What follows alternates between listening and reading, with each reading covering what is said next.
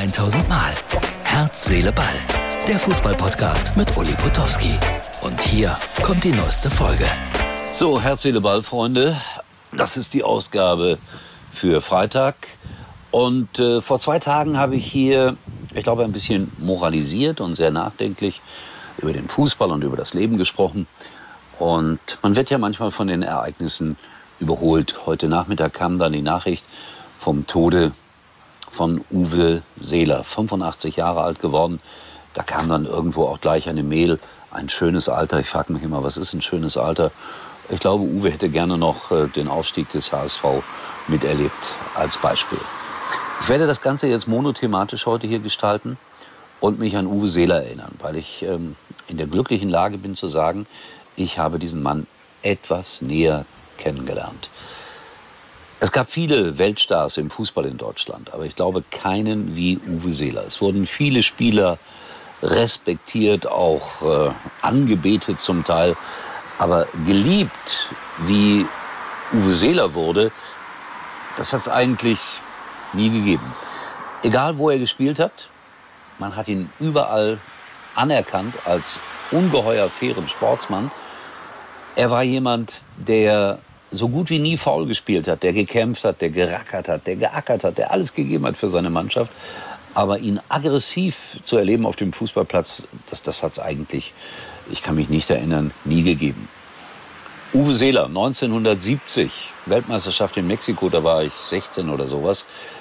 Da habe ich äh, die Spiele nachts gesehen vor dem Fernseher aus Mexiko und war fasziniert über die deutsche Mannschaft damals mit Beckenbauer, Müller, Vogts und natürlich auch mit Uwe Seeler, wo er das Tor mit dem Hinterkopf gemacht hat.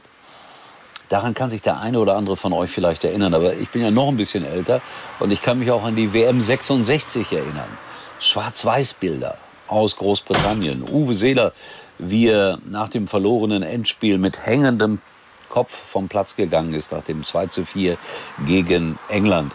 Aber wie er auch dort gefeiert wurde von den deutschen Fans, aber auch von den sehr fairen englischen Sportskameraden damals. Die Queen hat ihm gratuliert für die großartige Leistung der deutschen Mannschaft. Er hat einfach alle getroffen und gekannt, egal ob es äh, deutsche Bundeskanzler waren oder wichtige Wirtschaftsführer. Und trotzdem ist er einfach er geblieben. Ich habe einige Spiele der Uwe Seeler Traditionsmannschaft begleiten dürfen. Er hat diese Mannschaft irgendwann mal gegründet. Ganz am Anfang hat er auch noch selber mitgespielt. Später konnte er nicht mehr. Dann haben andere sozusagen in seinem Namen gespielt und es wurde immer gespielt für einen guten Zweck. Und er hat über all die Jahre Millionen erspielt für Menschen, die im Leben benachteiligt wurden. Und da kommt es wieder. Immer wenn man ihn getroffen hat, dann hat er einfach gesagt, Uli, weißt du, egal ob äh, Landesliga, Bundesliga, Nationalmannschaft oder Weltstar, eigentlich sind wir alle nur Fußballer. Und das größte Glück, das ich habe, ist, dass ich bescheiden geblieben bin, dass ich normal geblieben bin. Ja, das ist nicht so einfach in den heutigen Zeiten natürlich auch noch ungleich schwerer als damals. Aber er war ja auch nicht gefeit von Verlockungen. Italien wollte ihn haben, italienische Vereine für die damalige Zeit ungeheure Summen. Und was hat Uwe Seeler gemacht? Ich bleib bei meinem HSV.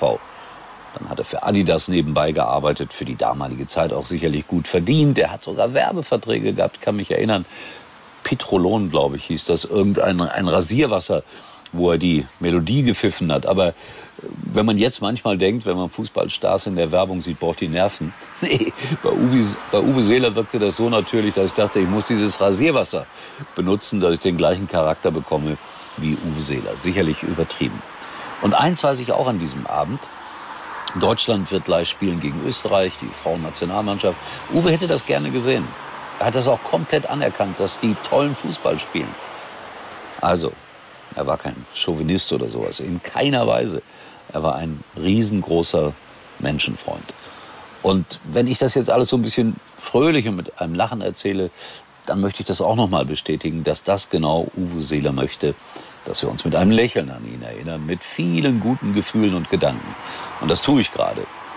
Und ich weiß, wenn es denn diesen Himmel gibt, was wir uns ja eigentlich alle wünschen, dann wird er da oben eine ganz starke Mannschaft vorfinden. Er wird deren Mittelstürmer werden und endlich, endlich, endlich hat die Hölle überhaupt keine Chance mehr zu gewinnen. In diesem Sinne, Freunde, Herz, Seele, Ball. Fußball kann so viel mehr sein als nur Fußball. Und ich wünsche mir, dass wir immer mal wieder Menschen treffen, die so sind wie Uwe Seeler. Es war. Das war's für heute. Und Uli denkt schon jetzt an morgen. Herz, Seele, Ball. Täglich neu. Schatz, Kinder, es reicht. Wir wechseln alle zur Telekom. Oh, heißt das, ich surfe unterwegs mit 5G? Kriegen wir dann mehr Datenvolumen? Ja, genau. Und je mehr wir sind, desto günstiger wird's. Die neuen Magenta Mobilangebote im größten 5G-Netz. Zum Beispiel zu viert im Durchschnitt nur 19,95 Euro monatlich pro Karte. Mehr teilen, mehr erleben, mehr sparen. Für alle, die Familie sind. Nur bei der Telekom.